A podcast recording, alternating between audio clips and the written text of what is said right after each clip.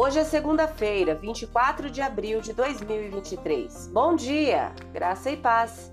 O versículo do dia está na primeira carta de Pedro, capítulo 5, versículos 8 e 9, e diz assim: Estejam atentos, tomem cuidado com seu grande inimigo, o diabo, que anda como um leão rugindo à sua volta, à procura de alguém para devorar.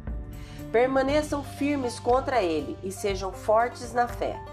Lembrem-se de que seus irmãos em Cristo em todo o mundo estão passando pelos mesmos sofrimentos. O tema de hoje: permaneça alerta. Você já baixou a guarda quando não deveria? Talvez em um momento de preguiça ou de distração. Talvez tenha se importado demais com as opiniões de outra pessoa. Talvez estivesse cansado de defender a sua posição Pedro, um dos discípulos mais próximos de Jesus, entenderia. Ele deixou tudo para seguir a Jesus. Ele amava, confiava, acreditava em Jesus. Mas, quando estar associado a Jesus ameaçou sua própria segurança e reputação, Pedro o negou três vezes.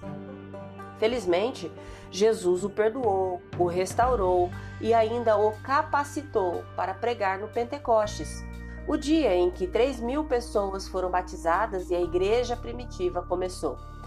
Foi aquele Pedro quem escreveu, nos encorajando, o versículo que lemos há pouco.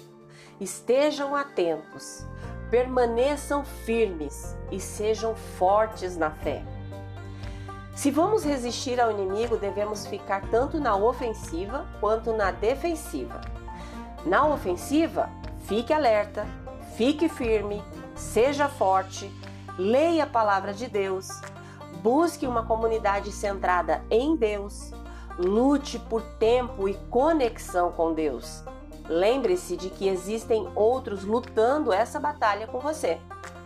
Já na defensiva, se alguém está distorcendo a verdade, denuncie. Se você perceber uma injustiça, faça algo para ajudar. Se o seu inimigo, o diabo, está causando estragos, tenha coragem de lutar pelo bem. Pelas vezes em que você já baixou a guarda, não se permita ficar preso à culpa ou à vergonha. Todos nós já tivemos momentos em que escorregamos. Peça perdão e siga em frente.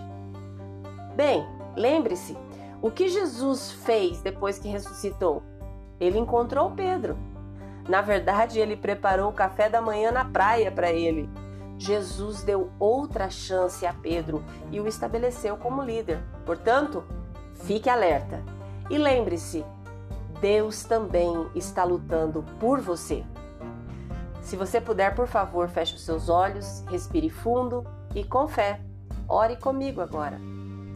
Amado Deus, desejo viver a minha vida para ti Preciso da tua ajuda para me manter alerta durante todo o dia.